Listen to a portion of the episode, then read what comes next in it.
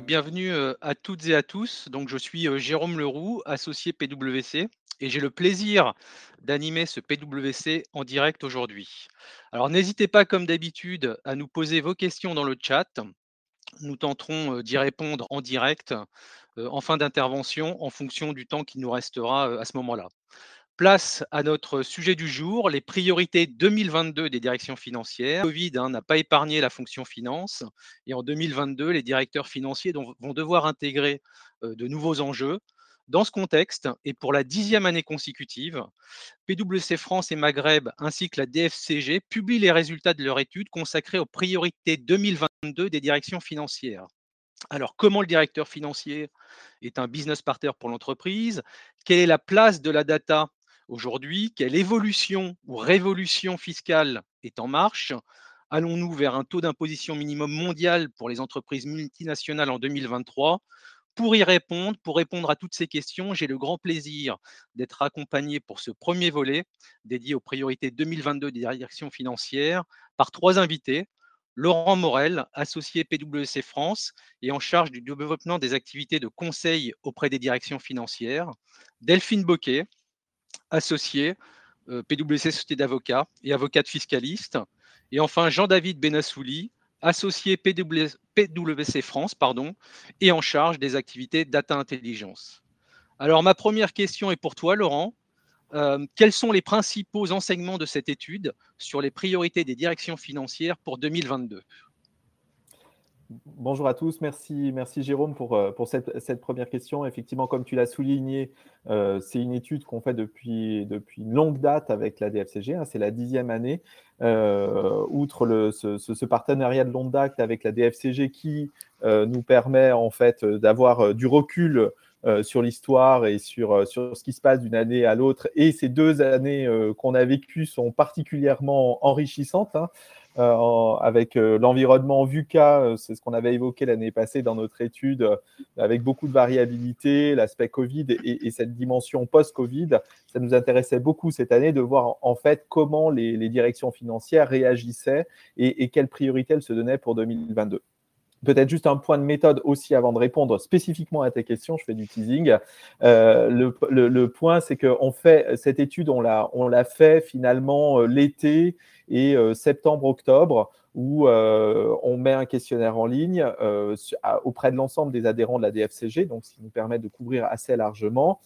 Et on, double ça de, d'entretiens spécifiques auprès de directions financières, ce qui nous a permis d'avoir à peu près 400 400 euh, répondants, 400 euh, éléments qui nous permettent d'avoir cette vue en fait sur ces principaux enseignements. Alors, le petit bémol par rapport à ça, c'est qu'on ne sait pas dire si euh, les variants Omicron auront un impact sur la chose, même si je pense que un, des premiers enseignements par rapport à ça, c'est la résilience des entreprises et des directions financières. Quand on fait une comparaison entre l'année d'avant et cette année, on voit bien que les directions financières ont beaucoup appris ont beaucoup souffert euh, et, ont beaucoup évolué. Et donc, du coup, il y a un vrai sujet de, résilience et de capacité à, s'adapter. Le deuxième, le deuxième point, et c'est le titre, d'ailleurs le sous-titre de cette, de cette étude de cette année, c'est renouer avec la confiance. Alors, dans, certaines interviews, on m'a demandé s'il manquait le point d'interrogation ou le point d'exclamation. Euh, je pense qu'il euh, y, a, y a les deux. Euh, d'une part, euh, on, voit dans l'enseignement que les entreprises euh, et les directions financières ont envie de renouer avec la confiance. On a des indicateurs assez marqués, notamment par rapport à l'année dernière, sur le fait que les, directions financières ont vraiment confiance dans l'avenir. Hein. Plus de 80% par rapport à un petit 60% l'année d'avant. Et donc, du coup, on a, on a vraiment cet enjeu-là de confiance dans le futur, euh, ce qui veut dire aussi euh, des logiques de croissance euh, et d'où le PwC en direct d'aujourd'hui sur comment, comment on atteint ces éléments de croissance.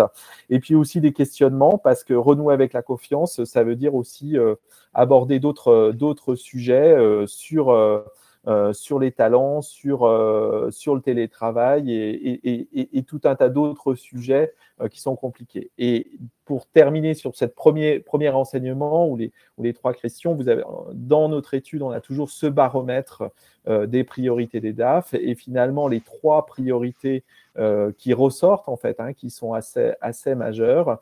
et, donc en, en termes d'enseignement, le premier c'est la performance qui a d'ailleurs une sonorité très différente par rapport à l'année passée. L'année passée, la notion d'enseignement, c'était une performance au sens de comment je survis demain, euh, parce qu'on était euh, particulièrement challengé euh, compte tenu de, la crise Covid que nous traversions. cette année, on est beaucoup plus dans une performance de comment je regarde le futur, comment je suis agile et comment je, je, construis euh, avec cette, notion de confiance. Le deuxième sujet, c'est le renouveau sur les stratégies de croissance et cette volonté d'aller chercher, d'aller chercher de la croissance. Et le troisième sujet, c'est euh, on construit avec des, femmes et des hommes, et donc du coup, comment on gère cette gestion des talents et cette attractivité des talents. Donc voici un peu les, trois enseignements sur euh, renouer avec la confiance. merci Laurent. Alors j'ai envie de continuer avec toi et, te poser une deuxième question quel est le rôle ou quel rôle les directions financières souhaitent, jouer en termes de business partner et de support à la croissance des entreprises? Alors, euh, cette notion de business partner, c'est quelque chose de très, courant et très habituel euh, qu'on traite euh, chaque année. C'est vrai que l'année passée, il y avait déjà eu un, changement majeur, alors que dans les années précédentes, on se posait la question si le directeur financier était un business partner. Non, c'est à qui c'est un business partner, c'est essentiel euh, pour les entreprises. Et c'est vrai que cette année, il a un rôle plus particulier euh, dans cette notion d'aide à la croissance des entreprises, en fait, hein, puisqu'il apparaît plus que jamais à la manœuvre sur, sur ces sujets-là. Euh, parmi les, points qui ressortent finalement de, de, cette notion de business partnering, un premier sujet où les directions financières ont, souhaitent ou ont envie d'être plus en, proximité avec les différents métiers. C'est quelque chose qui, ressort de manière assez forte, d'une part pour avoir une meilleure compréhension de business, d'autre part pour être plus à même d'apporter des choses, euh, aussi parce qu'il y a cette notion de performance et d'agilité, et donc cette capacité finalement en permanence euh, d'être au cœur de, ces sujets euh, pour, pour être business partner par rapport à cette notion, euh, comme je disais, de, business partner, euh, aujourd'hui, l'un des points essentiels, c'est d'accompagner la croissance. Euh, et d'ailleurs, ce qui est intéressant dans l'étude, c'est que l'un, une, entreprise sur deux nous a dit qu'elle cherchait avant tout à faire de la croissance organique. Et donc, et donc, ça veut dire quoi? Ça veut dire que Certes, il y a toujours des activités de M&A et d'aller chercher de la croissance externe, mais on voit qu'aujourd'hui, euh, beaucoup d'entreprises nous disent qu'elles veulent avant tout commencer par faire de la croissance organique. Et ça, euh, ça veut dire euh, être en capacité de voir comment on arrive à faire grandir la structure, comment on arrive à faire de l'efficacité opérationnelle, comment on trouve de l'innovation, comment on trouve des nouveaux talents. Et donc, quelque part, la direction financière, elle a un rôle là-dedans. Donc ça, ça je pense que c'est un premier élément sur, euh, sur son rôle en tant que de, business partner. Le deuxième sujet euh, sur lequel la direction financière se pose, c'est aussi le financement de cette croissance euh, en tant que telle. Et aujourd'hui, il y a un point, évidemment, tous les financements classiques. On voit quand même apparaître aujourd'hui un certain nombre de choses pour, pour aider à des financements plus innovants et aussi euh, tous les financements qui sont liés au plan de relance. Et donc, on voit bien que les directions financières essayent de se positionner par rapport à ça. Donc, il y a, un, vrai, sujet. Et puis, le troisième, euh, sujet, en fait, qui, qui, est aussi intéressant, qui, qui ressort de l'étude, c'est que on, a interrogé nos directions financières pour savoir si, si, elles pensaient que suite à la crise, finalement, les nouveaux, les business models avaient évolué euh, et si oui, est-ce qu'ils ils ont évolué euh, positivement ou négativement pour l'entreprise et donc comment les directions financières se positionnent par rapport à ça? Ce qui était intéressant, c'est que finalement, deux tiers, des entreprises euh, et des directions financières ont d'une part une, nous disent que les, business models ont évolué. Et donc ça, c'est le côté, le monde bouge et donc les directions financières sont euh, dans le cœur du système pour voir euh, que ces business models évoluent. Et d'autre part, ils estiment que c'est positif. Et donc, du coup, on voit bien qu'il y, a une notion d'opportunité, de positionnement par rapport à ça. Et l'un des sujets majeurs dans ces nouveaux business models, c'est quand même le monde digital et la data. Alors justement, l'étude, Laurent, tu soulignes, et l'étude souligne également l'importance euh, de la data pour les directions financières, et je vais naturellement me tourner vers, euh, vers Jean-David. Alors Jean-David, que voit-on concernant la data pour les directions financières? Est-elle la, solution finalement? Alors, ce qu'on voit, euh, en tout cas, merci pour la transition et, Laurent et la, question Jérôme. Ce qu'on voit, en tout cas, et ce qu'on a vu, c'est une vraie accélération de la professionnalisation en fait des, des directions financières. Donc, depuis toujours, les directions financières manipulent des données, donc elles sont à la fois fournisseurs de données, elles ont un, certain nombre de, SI, de systèmes d'information dédiés à la finance, qu'on a ce qu'on appelle nous dans le, dans le, jargon de l'organisation data. Donc elles sont data owners hein, de toutes les données financières, mais aussi la direction financière est aussi un gros consommateur de données, évidemment de ses propres données, mais aussi de données de l'ensemble de l'entreprise pour, des, pour, des, pour des enjeux de pilotage, pour des enjeux de, reporting, pour des enjeux stratégiques. Donc beaucoup de données vont et viennent et transitent par la direction financière. Et qu'est-ce qu'on qu'est-ce qu'on a vu ces, ces, derniers mois, au-delà de la crise? Cette professionnalisation, c'est aussi, on parlait d'enjeux humains, on parle beaucoup d'organisation et on voit notamment euh, dans le cadre de grands groupes une vraie professionnalisation et des équipes. Donc on a vu euh, des équipes data se créer au sein euh, des équipes informatiques, des équipes digitales, très souvent d'ailleurs des équipes marketing. On voit de plus en plus des équipes data ou des rôles dédiés au sein des directions financières. On voit des rôles apparaître comme des, des domaines des data domain managers ou des finance data domain managers, donc des, des personnes ou des petites équipes qui sont dédiées euh, aux, enjeux de la data pour les directions financières, euh, avec une connaissance des systèmes d'information, une facilité, euh, faciliter les échanges avec ce qu'on peut appeler les project owners, les responsables de, de, développement sur les cas d'usage, l'identification des données, et on en parlera un petit peu plus après sur les cas d'usage. Ce qu'on voit aussi sur ces, nouvelles organisations et au niveau des talents, hein, on parlait de cette gestion des talents, c'est une, montée en puissance euh, des acteurs de la, de, la, finance sur la prise en main des outils. Euh, une prise en main un peu plus euh, générale en fait. nous d'ailleurs, PwC, on a un certain nombre, on a de plus en plus de missions de formation, d'acculturation aux outils de manipulation de la donnée. Alors, euh, il y a toujours Excel, hein. on aura toujours malheureusement, et on en voit euh, d'ailleurs beaucoup trop encore, des tableaux Excel euh, collés dans des PowerPoint, mais quand même, on en voit de moins en moins. on forme et on voit un certain nombre d'équipes de plus en plus manipulées. Alors manipuler, ça veut dire quoi? C'est des outils tels que Alteryx, qui peuvent être vus comme des Excel améliorés, mais qui vont être plutôt centralisés, qui vont pouvoir mettre des outils qu'on peut appeler comme low-code, hein, qu'on utilise beaucoup, nous d'ailleurs, chez PwC depuis plusieurs années, notamment euh, dans les équipes d'auditeurs financiers, et puis des outils de visualisation de données. Hein, on sort un petit peu euh, euh, des tableaux, on parle de tableaux, on parle de Power BI et d'autres, et qui sont en fait mis à disposition. on voit un peu cette généralisation de ce qu'on pourrait appeler le, self-service BI hein, qu'il faut organiser. donc des équipes de contrôle de gestion, des équipes de consolidation, des équipes de reporting qui vont manipuler et mettre en forme pour faire des analyses.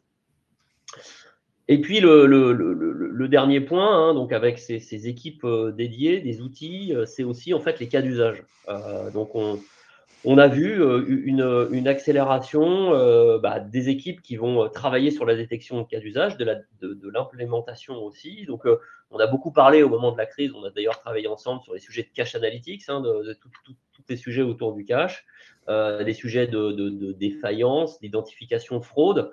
Euh, de simulation. Euh, d'ailleurs, c'est sur ces sujets-là où on voit les premiers cas euh, d'IA, vraiment. Et puis aussi beaucoup d'efforts d'automatisation hein, qui continuent, donc des, outils de robotisation et d'automatisation des tâches qui sont répétitifs, qui permettent finalement de faire gagner du temps, mais pas uniquement du temps, mais aussi de gagner en qualité, notamment sur les sujets de, qualité de données, et puis de faire travailler des, robots pour préparer les données pour les, pour les analystes.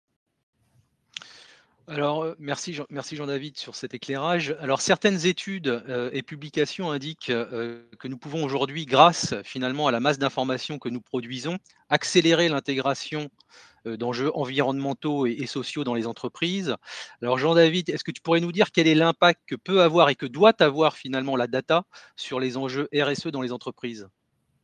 Alors, de, plus en plus, c'est, on, voit, et moi je peux un peu le, nommer comme ça, un mariage à trois, un mariage gagnant entre euh, des directions euh, RSE, des directions financières et des directions data. Pourquoi? Parce que pour des enjeux euh, de réglementation, mais pour aussi des enjeux stratégiques de communication et de pilotage des engagements, hein, des engagements de réduction, qui soient, à nouveau stratégiques ou réglementaires. On a de plus en plus besoin de, piloter et de monitorer via la data les engagements.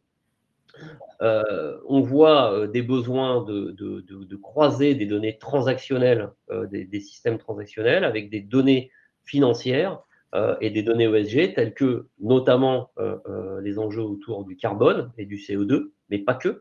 Et donc ça, ça, nécessite, et notamment dans, dans, les grands groupes, des programmes importants de mise en commun des données. C'est pour ça qu'on voit la direction data de plus en plus au cœur, hein, puisque généralement, il y a eu des investissements importants de plateformes centralisées de plus en plus dans le cloud et pas que, pour pouvoir bah, justement croiser des données des différentes directions. C'est là qu'elle a un vrai rôle à jouer. et puis, euh, on voit finalement au cœur de ces enjeux, et ce n'est pas uniquement vrai d'ailleurs pour les données ESG, euh, en fait des besoins de, fraîcheur. C'est-à-dire que euh, aujourd'hui, les, les, reporting extra-financiers, pour la plupart, on, avait une fréquence annuelle. On voit aujourd'hui des besoins qui vont arriver sur des fréquences finalement de rafraîchissement des, des reporting mensuels. Hein, qui vont nécessiter bah, des travaux un peu plus importants, ce qui était fait annuellement en janvier ou en février, d'ailleurs avec l'aide des auditeurs, bah, avait euh, était possible une fois par an. On est obligé de mettre en place finalement des process euh, et des outils différents quand on va avoir ces reportings mensuels, sachant que euh, certains veulent aller plus loin hein, avec un pilotage entre guillemets quasi temps réel, hein, notamment à nouveau, je reviens sur le CO2, mais pas que. Et donc là, bah, les enjeux, c'est des enjeux de gouvernance, c'est des enjeux de traçabilité, de fraîcheur et de qualité de données, parce que là, on arrive à des systèmes industriels de pilotage que les directions marketing ou financières, voire de la supply chain connaissent bien, euh, et qu'il faut euh, créer de manière euh, robuste. D'accord. Merci, merci Jean-David pour cet éclairage data. Alors je me tourne maintenant vers toi Delphine, car on entend beaucoup parler de réforme de la fiscalité mondiale, d'impôts sur les sociétés minimales au niveau mondial, mais de quoi s'agit-il et quels sont les grands enjeux pour les groupes? Alors, il s'agit d'un projet de l'OCDE et d'un projet de, directive européenne hein, qui ont été publiés les 20 et 22 décembre dernier. La directive n'étant que la traduction dans l'Union européenne du projet de, l'OCDE qu'on appelle euh, GLOBE ou, euh, Pilier 2. Donc, il s'agit d'instituer un taux d'imposition minimal sur les sociétés euh, mondiales de 15 et les groupes qui seront concernés sont ceux qui ont un chiffre d'affaires consolidé supérieur à 750 millions d'euros de, chiffre d'affaires. Donc, si on exclut euh, quelques petites entités spécifiques voilà, qui sont hors champ et l'activité de commerce maritime euh, international euh, que tout le monde n'exerce pas, bah, la grande partie des groupes qui excèdent ce seuil de, 750 millions de, chiffre d'affaires sont, sont concernés. Alors, c'est un enjeu pourquoi? C'est un enjeu à deux titres. D'abord, parce que la date d'entrée en vigueur prévue, c'est 2023. 2023, c'est demain. Donc, euh, on verra si l'OCDE, qui a publié des règles modèles, arrive à, tenir ce délai qui est très ambitieux, hein, et puis si donc les États euh, arrivent à, mettre en œuvre, enfin mettront en œuvre en fait cette législation euh, issue de l'OCDE dans leur législation interne en, en, 2022, mais le grand principe volontariste de l'OCDE, c'est 2023. Et c'est un enjeu aussi parce qu'en fait, ça crée une forme de système fiscal transfrontière euh, qui vient s'ajouter euh, aux systèmes fiscaux nationaux et pour lequel les groupes vont devoir calculer des, agrégats spécifiques hein, qui ne sont pas du tout en lecture directe euh, dans leur système de consolidation ou, ou, de remontée des informations fiscales. Et alors en quoi cette révolution est-elle majeure finalement pour les directions financières des entreprises? Alors, c'est majeur parce que déjà à la clé, il y a de l'impôt complémentaire potentiellement dû. Et aussi, en tout état de cause, même si euh, ce taux de 15% ne déclenche pas d'impôt complémentaire, il va y avoir de la compliance, hein, des, formes, des obligations déclaratives assez lourdes. Donc en fait, concrètement, on parle de quoi? On parle euh, d'instituer euh, un taux effectif d'impôt euh, par pays, donc la cellule, enfin l'entité qu'on regarde, c'est le pays, donc un taux effectif d'impôt minimal par pays euh, de 15%. Et donc pour ce faire, les groupes devront calculer un revenu globe par pays euh, qui sera largement issu des données de consolidation avec prise en compte de, de, différences permanentes et temporaires les plus communes au pays, donc un agrégat spécifique. Voilà et que l'on va, donc une fois qu'on aura le taux d'imposition par pays, on va comparer ça aux impôts couverts.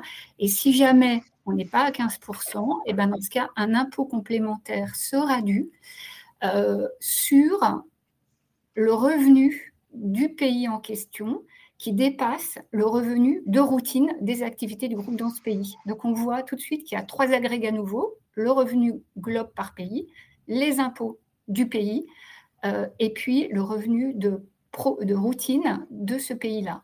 Donc voilà, c'est euh, c'est une révolution parce qu'il va falloir aller chercher des données qui permettent de calculer bah, ces agrégats dans les systèmes. Et puis par ailleurs, pour la première année d'entrée en vigueur de Globe, hein, donc en principe 2023, il faudra établir un bilan d'entrée, euh, lui aussi complexe à gérer. Une petite bonne nouvelle dans ce paysage, c'est qu'on attend en 2022 quand même de la part de l'OCDE euh, des règles de simplification hein, qui ne sont pas encore connues et qui devraient permettre, le cas échéant, voilà, au groupe de ne pas avoir effectué ce travail sur tous les pays, mais peut-être à en sortir quelques-uns qui sont par principe pas problématiques, mais euh, pour l'instant, on ne le sait pas. Ouais, on les attendra avec impatience, effectivement. J'ai l'impression, effectivement, euh, pour faire le lien avec le sujet précédent et pour faire plaisir à Jean-David, que la data, devient finalement un élément essentiel, y compris dans le domaine fiscal. Et, justement, est-ce que tu peux nous en dire plus sur euh, en quoi cette data, la data, devient cet élément essentiel justement pour répondre à ce sujet précisément? Oui, donc elle devient essentielle bah, parce que pour calculer ces nouveaux agrégats, il va falloir aller chercher des données qui ne sont pas en lecture euh, directe dans les systèmes euh, de consolidation. On peut prendre l'exemple, euh, une question en suspens qui intéresse beaucoup les groupes, c'est la question de savoir si lorsque le groupe a effectué des acquisitions dans le passé, il faut prendre les valeurs historiques de la cible ou les valeurs du PPA quand le PPA a été push données, comme on dit en bon français, euh, dans les comptes euh, de la filiale euh, du pays.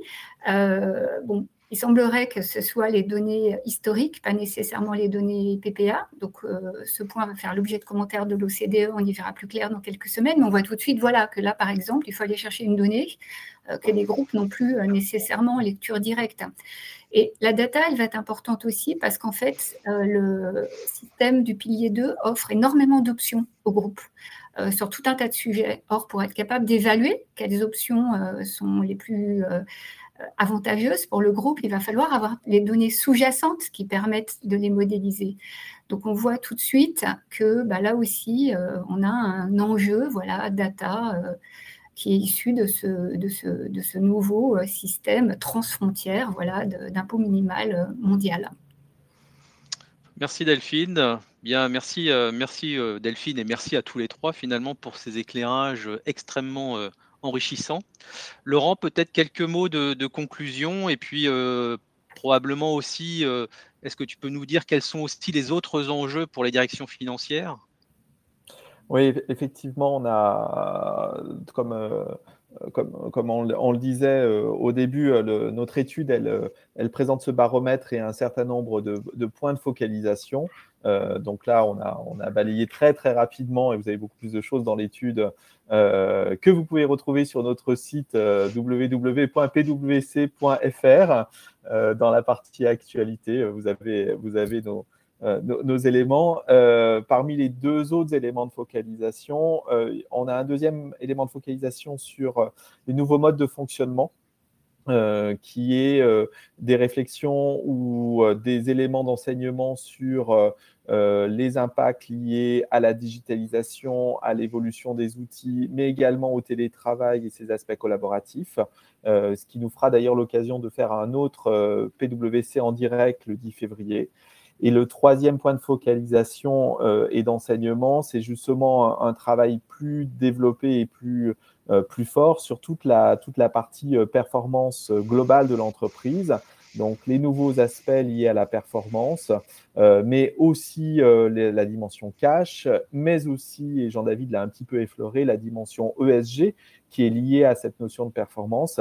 Et là aussi, on, profitera du mois de mars pour, euh, pour faire un PWC en direct, pour focaliser encore plus sur les enseignements de ces études. Donc, on voit bien qu'il y a trois enjeux. Hein, le, nouveau monde dans lequel on rentre euh, et sur lequel il y a aussi de la fiscalité qui vient euh, transformer sans doute les, les choses. un nouveau mode, des nouveaux modes de fonctionnement et une nouvelle manière de regarder la performance de l'entreprise. Donc, donc beaucoup d'enseignements dans cette étude et puis un, un, mot, le mot, le mot à retenir pour nous, c'est quand même renouer avec la confiance. D'accord, merci Laurent. Alors, euh, il y a un certain nombre de questions dans, dans, le chat. Il y en a peut-être une que tu as commencé à aborder, Laurent, en introduction, et je poserai peut-être qu'une seule question par rapport à toutes ces questions dans le chat. C'est l'enquête, elle a été réalisée en, septembre-octobre. Est-ce que finalement la, nouvelle vague, hein, euh, Omicron, Omicron, euh, change la donne par rapport aux résultats de cette étude? Donc, euh, alors, on a là, c'est du ressenti euh, par rapport euh, justement aux échanges qu'on a avec, avec nos clients et puis la présentation que l'on peut, que peut faire cette étude. je pense qu'en fait, non, ça ne change pas la donne. ça ne change pas la donne. Pourquoi? Parce que les, les fondamentaux sont, économiques sont quand même plutôt, plutôt solides dans lequel, dans lequel on est. Et, donc, du coup, les grands enseignements sur cette partie de renouer avec la confiance sont là. Je pense que ça ne change pas la donne parce que justement, ce qui ressort euh, des différents aspects, c'est euh, c'est des enjeux de résilience et de, et de, nouvelles approches, hein, une digitalisation. Donc, on en parlera plus, plus largement, mais, mais globalement, il y a euh, les, directions financières ont beaucoup évolué, ou si elles n'ont pas suffisamment évolué, de toute façon, c'est à leur agenda euh, sur, euh, sur ce qui arrive. Euh, et donc, du coup, de ce côté-là, les, les, les, priorités restent les mêmes et la dimension la dimension de transformation économique des, directions financières reste alignée par rapport à ce qui ressort. Et puis après, les grands bouleversements, que ce soit les bouleversements liés à la fiscalité ou les bouleversements liés à la, à la taxonomie verte, à l'ESG, de toute façon, ils sont, ils sont quelque part inscrits dans une lame de fond et, euh, et le, variant qui nous, qui nous conduit à quelques désorganisations euh, à très très court terme, euh, nous le vivons tous dans notre quotidien. de toute façon, ces lames de fond, elles sont, elles sont là et, et, elles restent dans les, dans, les, dans les priorités, dans les enjeux des directions financières. Merci Laurent. Encore un, grand merci euh, à tous les trois et à vous, bien entendu, euh, chers auditeurs. Donc un questionnaire euh, d'appréciation va s'afficher ou s'affiche sur votre écran. N'hésitez pas à le compléter hein, parce que c'est toujours vos retours sont toujours très enrichissants pour nous et très importants. Hein. on essaye de sans cesse s'améliorer sur, sur nos événements. Euh, je vous donne rendez-vous très prochainement pour un nouveau PWC en direct. Et je terminerai finalement cette séquence par une citation, euh, puisque j'entendais la collaboration euh, que doivent avoir les directions financières avec les autres départements. Donc une citation d'Henry Ford qui disait Venir ensemble est un commencement, rester ensemble est un, est un progrès, pardon, travailler ensemble est un succès. Merci euh, et à très bientôt. Au revoir. Au revoir. Au revoir. Au revoir.